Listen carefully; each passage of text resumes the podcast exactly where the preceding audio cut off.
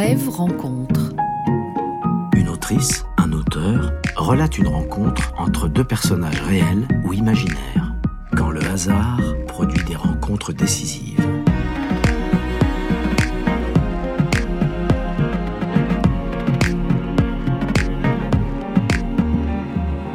Aujourd'hui, c'est François-Henri Désérable. qui nous lit son texte intitulé Aimer comme on aime quand on aime une fois dans sa vie. Je vais vous raconter la rencontre entre Romain Gary et Ilona Gesme, une Hongroise aux yeux gris, avant la guerre. Brève rencontre sur France Inter. Je n'ai jamais connu ce sentiment de besoin de me retirer dans ma chambre à moi, parce que la femme commence à être trop envahissante. Les femmes envahissantes que j'ai connues dans ma vie étaient celles qui n'étaient pas là et qui devenaient envahissantes par leur absence. Ça commence comme une histoire banale. Un jeune homme rencontre une jeune fille, la jeune fille s'éprend du jeune homme, le jeune homme la demande en mariage et la jeune fille y consent. Et puis très vite, ça n'a plus rien de banal. La guerre éclate et le jeune homme part à la guerre. Il n'a pendant la guerre aucune nouvelle de la jeune fille, et quand il en revient, la jeune fille n'est plus là. Il ne sait pas ce qu'elle est devenue et n'a aucun moyen de le savoir.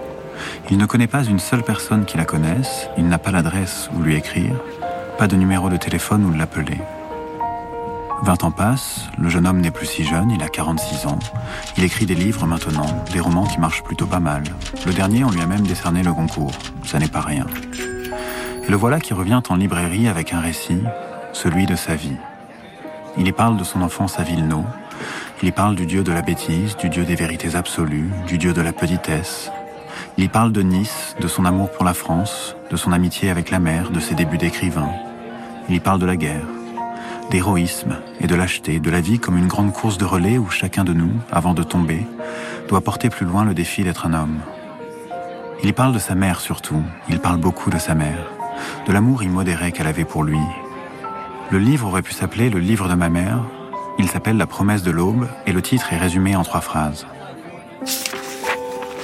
Avec l'amour maternel, la vie vous fait à l'aube une promesse qu'elle ne tient jamais. On est obligé ensuite de manger froid jusqu'à la fin de ses jours. Après cela, chaque fois qu'une femme vous prend dans ses bras et vous serre sur son cœur, ce ne sont plus que des condoléances. On revient toujours gueuler sur la tombe de sa mère comme un chien abandonné. Et puis, au détour d'un chapitre, le chapitre 29, Romain Gary évoque en quelques lignes une certaine Ilona. Il me faut, écrit-il, mentionner ici un épisode important dans ma vie que j'ai omis à dessein, rusant naïvement avec moi-même. Voilà un bon moment que j'essaye de sauter par-dessus sans y toucher, parce que ça fait encore très mal. Vingt ans à peine se sont écoulés depuis. Quelques mois avant la guerre, je tombais amoureux d'une jeune Hongroise qui habitait l'hôtel-pension Mermont. Nous devions nous marier. Ilona avait des cheveux noirs et de grands yeux gris, pour en dire quelque chose. Elle partit voir sa famille à Budapest, la guerre nous sépara, ce fut une défaite de plus, et voilà tout. Good morning. Good morning. Where were you born? In Marshalltown, Iowa. When? November 13th, 1938. That makes you what age? 17. And 11 months. And do you want to be an actress? Very badly. What's your name? My name is Jean Siebert. Des amours de Romain Gary, on connaît surtout celui qui lutte avec Gene Seberg.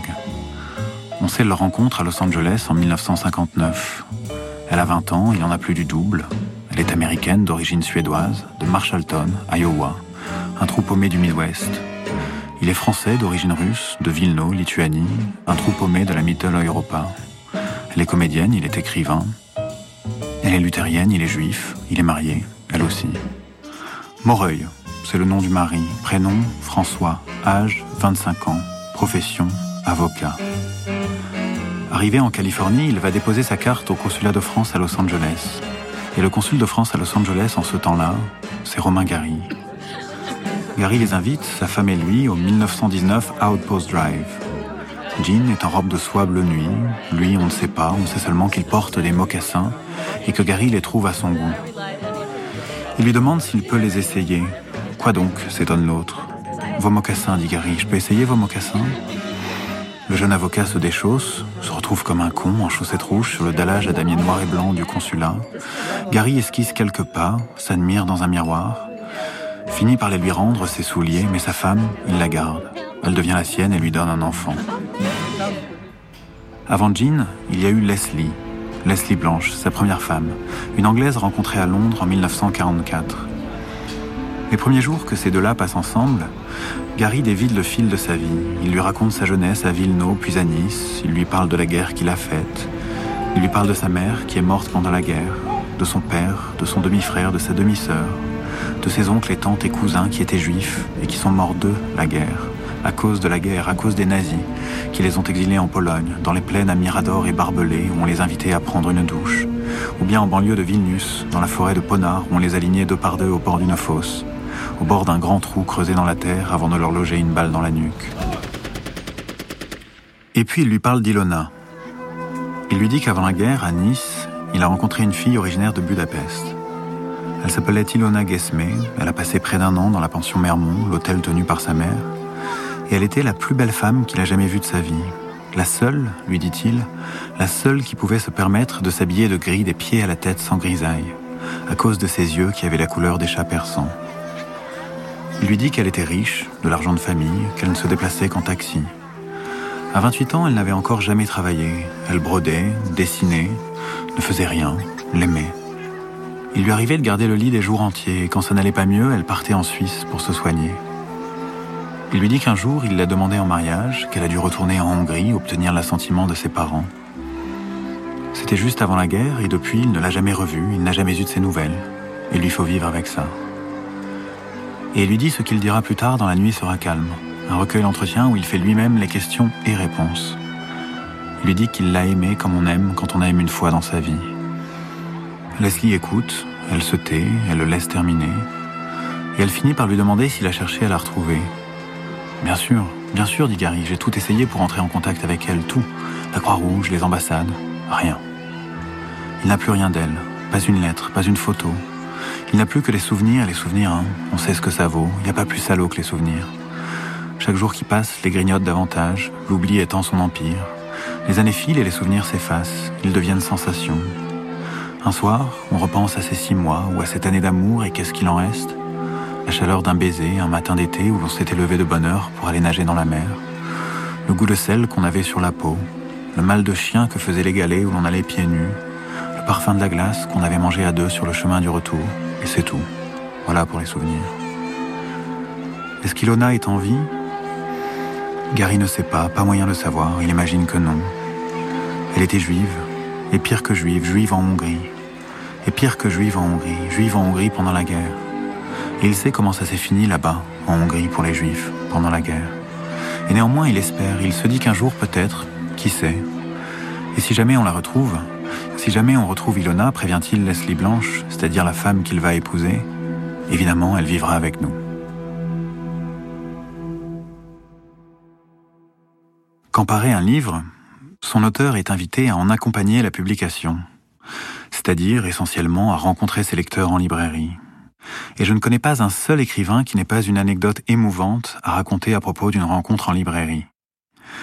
C'est même une question récurrente de journalistes littéraires. Racontez-nous la rencontre qui vous a le plus ému. Moi, c'était il y a quelques années en Russie, et on me pardonnera de faire ici une légère digression pour en dire quelques mots. C'était donc en Russie, à Rostov-sur-le-Don, pas très loin de la mer d'Azov, qui n'est pas très loin de la mer Noire. C'était le 16 avril 2019, et si je peux si facilement dater l'événement, c'est que la veille, à Paris, Notre-Dame avait pris feu.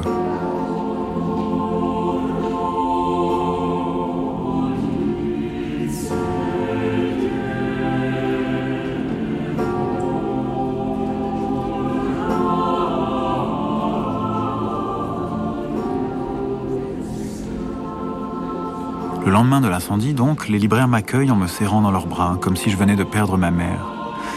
Et de fait, à ce moment-là, c'est bien une mère qu'ont perdu les Français, ou plutôt une arrière-arrière-arrière-grand-mère qui, depuis neuf siècles, vaille que vaille, veille sur eux. La rencontre commence, il y a là une trentaine de personnes, des femmes, des jeunes filles, très peu d'hommes. Allez savoir, il n'y en a jamais beaucoup dans les rencontres en librairie. Au premier rang, une petite dame, cheveux blancs, chignons, Elle doit avoir autour de 80 ans. Un peu plus tard, elle me dira qu'elle est née ici, à Rostov, qu'elle a toujours rêvé de voir Notre-Dame, qu'elle ne l'a jamais vue et que maintenant c'est trop tard. Elle ne la verra jamais, elle le sait, elle mourra là, sans avoir mis les pieds à Paris. Elle est venue avec une photo de la cathédrale qu'elle tient sur ses genoux pendant une heure, sous mes yeux. La rencontre se termine et vient le temps des dédicaces. Une file d'attente se forme devant ma table, je signe quelques bouquins, j'échange quelques mots. Puis vient le tour de la petite dame qui n'a rien à me faire signer. Elle précise qu'elle voulait acheter mon roman, mais qu'elle s'est ravisée. Elle a préféré garder son argent, une poignée de roubles qu'elle me glisse dans la main en murmurant quelques phrases en russe. Je me tourne vers mon interprète. Elle dit que c'est pour la flèche de Notre-Dame, pour Paris, pour la France. Je me lève, je la serre dans mes bras, je lui demande son prénom. Elle dit Peu importe, je ne suis qu'une anonyme parmi d'autres. Et puis elle ajoute Je peux vous demander quelque chose? Dans dix ou vingt ans, dit-elle, quand vous passerez sur l'île de la Cité, promettez-moi de vous souvenir qu'à Rostov-sur-le-Don, en Russie, vivait une vieille grand-mère qui contribua modestement à rebâtir Notre-Dame. À Gary aussi, il arrivait de rencontrer ses lecteurs en librairie, et si on lui avait posé la question, si on lui avait demandé laquelle de ces rencontres fut la plus émouvante, je crois bien qu'il aurait répondu Chevalier's Books à Los Angeles en 1961. Il y a quelques années, j'ai déniché sur Internet un exemplaire de La promesse de l'aube dans la première édition américaine, dédicacée par Gary. Un soir, j'ai trouvé dans ma boîte aux lettres un paquet couvert de timbres américains. Je l'ai ouvert aussitôt. C'était l'exemplaire promis, avec sa couverture criarde, avec le titre et le nom de l'auteur écrit en lettres capitales par-dessus des bandes horizontales aux couleurs de l'arc-en-ciel. L'exemplaire n'était pas en aussi bon état que me l'avait assuré le vendeur, je le trouvais un peu défraîchi. Certaines pages étaient cornées, d'autres légèrement jaunies. Mais enfin, il avait bien sa dédicace. Sur la page de garde, on pouvait lire au stylo noir For Mr. Johnson, truly yours, Romain Gary et en dessous de la signature, il y avait la date, 1961. Cette année-là, Promise at Dawn, la version américaine de La promesse de l'aube, vient de paraître chez Harper Brothers. Le magazine Life consacre à Gary un long reportage avec éloges et photos. Newsweek dit de lui qu'il est l'auteur des deux plus grands livres de la décennie. Le New York Times voit dans La promesse de l'aube le bouquet posthume le plus beau qu'une mère ait jamais pu recevoir. Bref, la presse s'emballe, le livre figure aussitôt sur la liste des meilleures ventes. C'est peu dire que l'éditeur est content. Si content qu'il invite son auteur aux États-Unis pour une tournée promotionnelle, ce qui consiste à sourire aux photographes, à répondre aux journalistes et à signer quelques bouquins. Sauf que signer des bouquins, Gary, ça n'est pas tellement son truc. D'abord, il faut rester le cul vissé sur une chaise, et cela non plus n'est pas son truc. Ensuite, même quand on est de mauvaise humeur, il faut feindre l'allégresse, être affable et souriant, dire un petit mot à chacun. Et puis il y a le problème des prénoms. On n'est jamais sûr de savoir comment ils s'écrivent. Quand c'est Bob ou James ou William, passe encore. Mais il n'y a pas que des Bob ou des James ou des William. Alors il faut demander d'épeler et l'on passe pour un con. Or s'il y a bien une chose que déteste Gary, c'est de demander d'épeler. Autant dire que ces dédicaces, s'il pouvait s'en passer, mais comme son éditeur insiste et qu'il lui a pris un billet en business, Gary veut bien faire un effort, il veut bien se plier au jeu. Il est d'accord pour une séance de dédicace, mais une seule, et seulement à Los Angeles. Voilà comment on le retrouve chez Chevalier's Books, la plus ancienne librairie indépendante de la ville, devant une file de lecteurs qui s'étend jusque sur le trottoir, jusqu'au boulevard où chacun patiente, son exemplaire sous le bras. Parmi ceux qui ce jour-là attendent leur dédicace, il y a peut-être le monsieur Johnson de l'exemplaire que des années plus tard j'achèterai sur Internet. Et puis, il y a une femme d'une cinquantaine d'années. Et quand elle s'approche de Gary, son visage lui dit vaguement quelque chose. Il ne l'a jamais vue et pourtant ses traits lui sont familiers. Elle lui tend son exemplaire, il lui demande si c'est pour elle. Non, dit-elle, c'est pour ma sœur. Ah, dit Gary qui espère ne pas avoir à lui faire appeler son prénom. Et comment s'appelle-t-elle, votre sœur? Ilona, répond la femme. Elle s'appelle Ilona.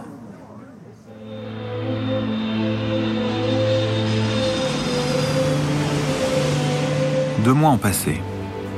Carrie a retrouvé Paris, il a retrouvé l'appartement du 108 rue du Bac où ils ont emménagé avec Jean. Chaque jour, il se lève à 6 heures, descend au troquet d'en bas, un café, des œufs durs, deux concombres en lisant les journaux, et le voilà qui remonte, le voilà dans son bureau où il aligne les mots jusqu'au soir. Juste avant le dîner, il descend chercher son courrier. Comme il est traduit dans 20 langues, les lettres arrivent tout le temps, de partout, du Calvados et des Ardennes, de Poméranie et de Bavière, de Lombardie et des Abruzzes. Des lecteurs, des lectrices surtout, lui écrivent au bon soin des éditions Gallimard. Le plus souvent, il y a deux ou trois lettres pour lui, parfois plus, quelquefois moins, mais c'est rare. Comme ce soir-là, justement, où il n'y en a qu'une, et c'est une lettre d'Anvers, en Belgique. Gary est encore devant la boîte aux lettres quand il ouvre l'enveloppe. Son courrier, il a pour habitude de le lire en remontant les étages, une main qui tient la rampe d'escalier et l'autre la lettre.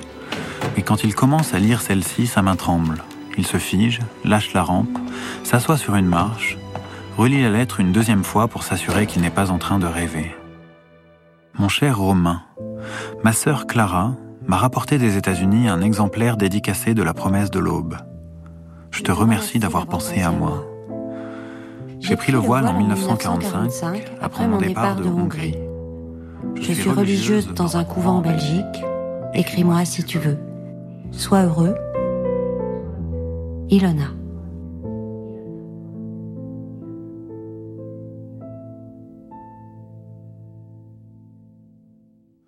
Vingt ans. Vingt ans qu'il n'a pas eu de ses nouvelles. Vingt ans qu'elle n'a pas donné le moindre signe de vie et voilà que, à la faveur d'un exemplaire offert par sa sœur, Ilona reparaît. Au dos de l'enveloppe, il y a une adresse à Anvers. Gary lui écrit aussitôt. Puis il attend des jours qui lui semblent des semaines, des semaines qui lui semblent des mois, rien. Par la fenêtre de son bureau, il guette l'arrivée du facteur. Et quand il l'aperçoit marchant à côté d'une bicyclette lestée de deux lourdes sacoches, Gary dévale les escaliers 4 à 4. Mes lettres, mes lettres, où sont mes lettres? Ce type est fou, songe le facteur. C'est peut-être un grand écrivain, mais il est fou, complètement siphonné. Un jour enfin arrive une lettre d'Anvers. Gary le dingo l'arrache des mains du facteur, l'ouvre et la lit le cœur battant, plein d'allégresse, plein d'espoir, mais il lui faut déchanter. La lettre est bien d'Ilona, mais c'est, mot pour mot, la même que la première. Mon cher Romain, Ma sœur Clara m'a rapporté des États-Unis un exemplaire dédicacé de la promesse de l'aube. Je te remercie d'avoir pensé à moi. J'ai pris le voile en 1945, après mon départ de Hongrie. Je suis religieuse dans un couvent en Belgique. Écris-moi si tu veux. Sois heureux, Ilona. Bon, se dit-il. On ne lui aura pas fait parvenir ma réponse. Elle aura cru que je n'ai pas eu sa première lettre et me l'aura réécrite. Alors de nouveau, il lui écrit. De nouveau, il attend. Il guette l'arrivée du facteur et de nouveau il reçoit une lettre d'Anvers. Mon cher Romain, ma sœur Clara m'a rapporté des États-Unis un exemplaire dédicacé de la promesse de l'eau. Etc., etc. Sois heureux, Ilona. Cette lettre est la même, exactement la même que les deux autres. De deux choses l'une. Soit elle se moque de lui, soit on se moque de lui. Et comme il ne veut pas croire que ça peut être Ilona, Gary se demande si tout ça n'est pas un canular s'il n'y aurait pas quelqu'un là derrière, quelqu'un qui ne serait pas Ilona mais se ferait passer pour elle et voudrait se payer sa tête, raviver sa douleur. Pourtant, c'est bien l'écriture d'Ilona, il la connaît, il la reconnaît, les grandes lettres rondes, la façon qu'elle a de mettre si haut le point sur le i de Romain. Et puis la signature, c'est la sienne, il le sait. Mais il sait aussi qu'une écriture, ça s'imite, qu'une signature, ça se forge. Depuis quelques mois, il n'est plus diplomate.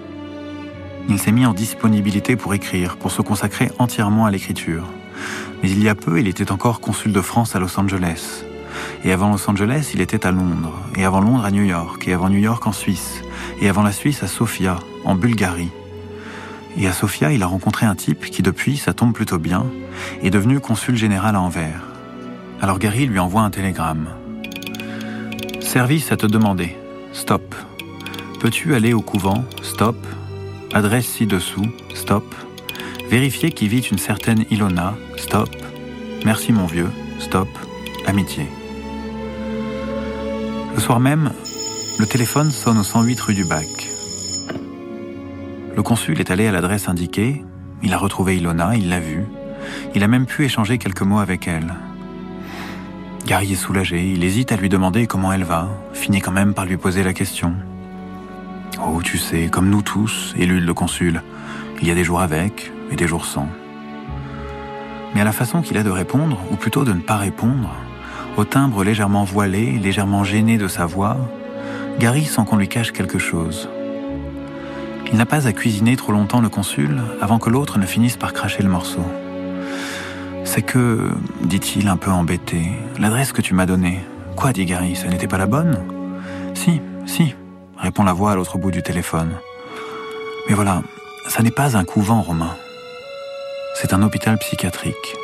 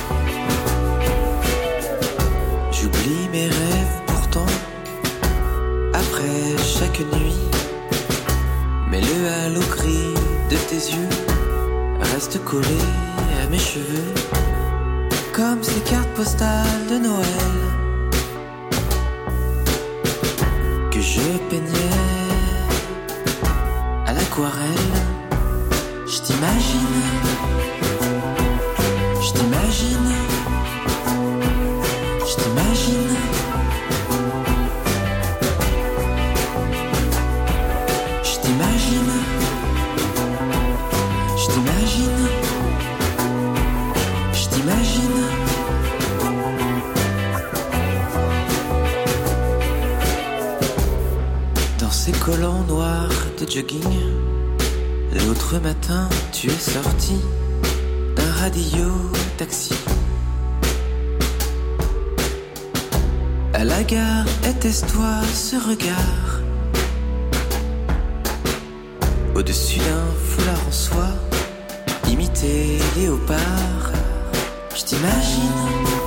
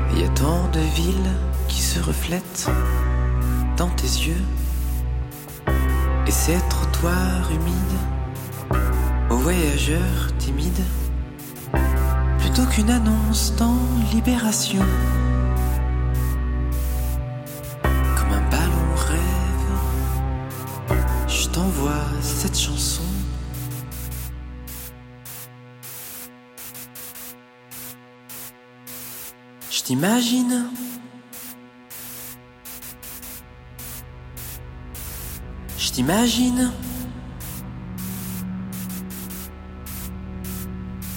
Je t'imagine. Brève rencontre sur France Inter. Les livres de Gary, je les ai lus, relus, je les connais, je sais qu'il a beaucoup écrit sur l'amour. Je sais que dans telle page, on en trouve une définition merveilleuse. Aimer est une aventure sans carte et sans compas, où seule la prudence égare. Dans telle autre, on trouve ce dialogue entre un homme et une femme. Je ne comprends pas qu'un amour puisse finir, dit l'un. Oui, répond l'autre. Cela semble jeter le discrédit sur toute l'institution. Ailleurs, on trouve cet échange entre deux personnages. Est-ce que je suis envahissante? Terriblement, lorsque tu n'es pas là. Voilà ce que pendant vingt ans a été pour lui Ilona quelqu'un d'envahissant parce qu'elle n'était pas là, une absence si considérable qu'elle prenait toute la place. Il la croyait morte, partie en fumée, petit tas de cendres blêmes dans le ciel au-dessus d'une plaine de Pologne. Or elle vivait en Belgique, à quatre heures de Paris. Par son ami le consul général à Anvers, il en apprend davantage. En 44, elle était bien à Budapest, cachée dans une cave avec toute sa famille. Et puis la famille est parvenue à quitter la Hongrie pour la Belgique, Ilona s'est convertie, elle est devenue catholique. À peu près au même moment, elle commence à montrer les symptômes de troubles mentaux, hallucinations, délires, perte de contact avec le réel. On veut les croire passagers, mais les symptômes persistent. Ils sont même de plus en plus fréquents, de plus en plus forts. Si forts et si fréquents qu'il faut faire quelque chose. Son père a entendu parler d'un établissement psychiatrique au nord d'Anvers. Ce sont des religieuses et des médecins qui le tiennent. Il va voir, les chambres ne sont pas très grandes, mais propres. Le personnel pas très nombreux, mais dévoué. Il y a un jardin avec des cerisiers, des tilleuls. Ici, elle sera bien, et puis, c'est provisoire. Les mois passent, un diagnostic est posé, le mot schizophrène est prononcé. C'est déjà dur, mais il y a plus dur encore. Il y a le mot irréversible. Et de fait, son état empire de semaine en semaine. Il n'y a rien à faire.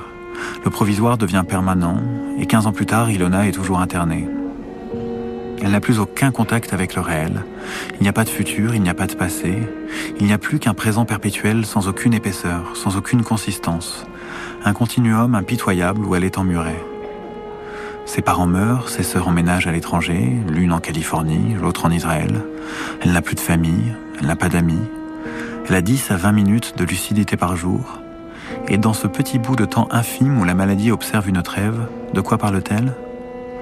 De Nice, de la pension Mermont, d'un jeune homme qu'elle a connu là-bas avant la guerre et qu'elle devait épouser. Sur sa table de chevet, elle a un livre de lui, et elle n'est pas peu fière de dire que ce livre parle d'elle. Elle aimerait bien revoir son auteur. Elle lui écrit. Mon cher Romain, ma sœur Clara m'a rapporté des États-Unis un exemplaire dédicacé de La promesse de l'aube. Je te remercie d'avoir pensé à moi.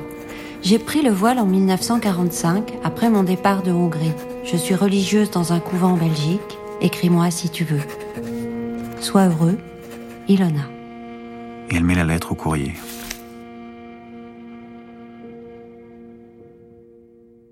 Après qu'il a appris tout ça de la bouche du consul, Gary est foudroyé de douleur. Il repense à cette année qu'ils ont passée ensemble, elle et lui. L'amour de sa vie était schizophrène, il a vécu près d'un an avec elle, et il n'a rien vu. Maintenant il comprend tout, les jours qu'elle passait au lit, les séjours en Suisse dans une clinique de Lugano, son silence depuis 20 ans.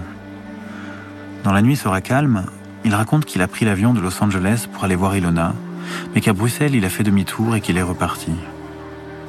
On peut le croire, on peut croire aussi qu'il nous joue du pipeau. Les dates ne collent pas, quand il apprend le sort d'Ilona, il n'est déjà plus en Californie. Et sur cet aller-retour, on peut penser qu'il romance. Après tout, c'était là son métier. Mais s'il y a bien une chose sur laquelle il ne romance pas, c'est quand il dit qu'il n'avait pas le droit de lui faire ça. C'est quand il dit que lui rendre visite, c'était violer leur passé. Et puis je crois aussi qu'il ressentait ce que plus tard, dans un de ses derniers romans, il appellera le juste milieu. Quelque part entre s'en foutre et en crever, entre s'enfermer à double tour et laisser entrer le monde entier. Ne pas se durcir, mais ne pas se laisser détruire non plus. Et pour ne pas se détruire, il fallait ne pas la revoir. Alors il n'a jamais revu Eleona. Dans la lettre datée du jour J qu'il laisse le 2 décembre 1980 avant de retourner contre lui un Smith Wesson de calibre 38, Romain Gary prit les fervents du cœur brisé de s'adresser ailleurs. Aucun rapport avec Ginseberg, écrit-il. Mais avec Ilona Gesme, Ilona n'est jamais sortie de l'hôpital. Elle y a vécu jusqu'à sa mort, 20 ans après celle de Gary. Je l'imagine dans les derniers mois de sa vie, un après-midi dans le jardin, à l'heure de la promenade. Elle est belle encore en dépit des années. Ses cheveux noirs ont blanchi, mais ses yeux ont gardé leur couleur. Deux infirmiers l'accompagnent, qui la tiennent par le bras. C'est au début de l'hiver et la neige crisse sous leurs pas, ou bien c'est déjà le printemps et les tilleuls, les cerisiers sont en fleurs, à leurs branches perchent des mésanges ou des merles, et leurs chants se mêlent aux voix des deux infirmiers. L'un d'eux vient de lire Les Racines du ciel ou La vie devant soi, et il voudrait que l'autre le lise. Il en parle avec ferveur, avec enjouement prononce le nom de Gary qu'entend la vieille dame. Elle repense à la chaleur d'un baiser, un matin d'été, quand on s'était levé de bonne heure pour aller nager dans la mer, au goût de sel qu'on avait sur la peau, au mal de chien que faisaient les galets où l'on allait pieds nus, au parfum de la glace qu'on avait mangé à deux sur le chemin du retour. D'une petite voix mal assurée, elle s'autorise à leur dire Vous savez, j'ai dans ma chambre un livre de lui qui parle de moi. Les infirmiers se retiennent de pouffer. L'un met un doigt sur sa tempe, l'air de dire La pauvre, elle a vraiment perdu la boule. La promenade est finie, il la raccompagne dans sa chambre, elle leur demande du papier. Qu'importe s'il est mort, elle veut quand même lui écrire. On n'a jamais fini d'écrire à ceux qu'on a aimés comme on aime quand on aime une fois dans sa vie. finalement, le grand amour de ma vie, ça a été ma mère. Mais si je remonte dans le temps, et j'ai aimé également, à l'âge de 22 ans, une jeune femme hongroise qui vit toujours et qui est schizophrène. C'était un, un amour très profond. J'ai vécu deux ans avec une jeune femme qui était déjà malade. Je m'en suis, j'étais trop jeune, peut-être. Je manquais de compréhension, de fraternité. Je n'en étais jamais aperçu. De temps en temps, elle avait des attitudes bizarres. Elle se couchait, elle tombait malade, physiquement, disait-elle, ou elle partait se soigner en Suisse. en réalité, elle sentait venir la crise et elle partait. Et pendant deux ans, je ne me suis aperçu de rien. Et je ne l'ai appris que bien plus tard. Le texte de François-Henri Désérable sera bientôt publié par les éditions Gallimard et France Inter dans un recueil intitulé Brève rencontre. Cette émission a été réalisée par Anne-Sophie Ladonne. Samedi prochain, Tahar Benjeloun relatera sa rencontre avec Jean Genet. Bonne soirée sur France Inter.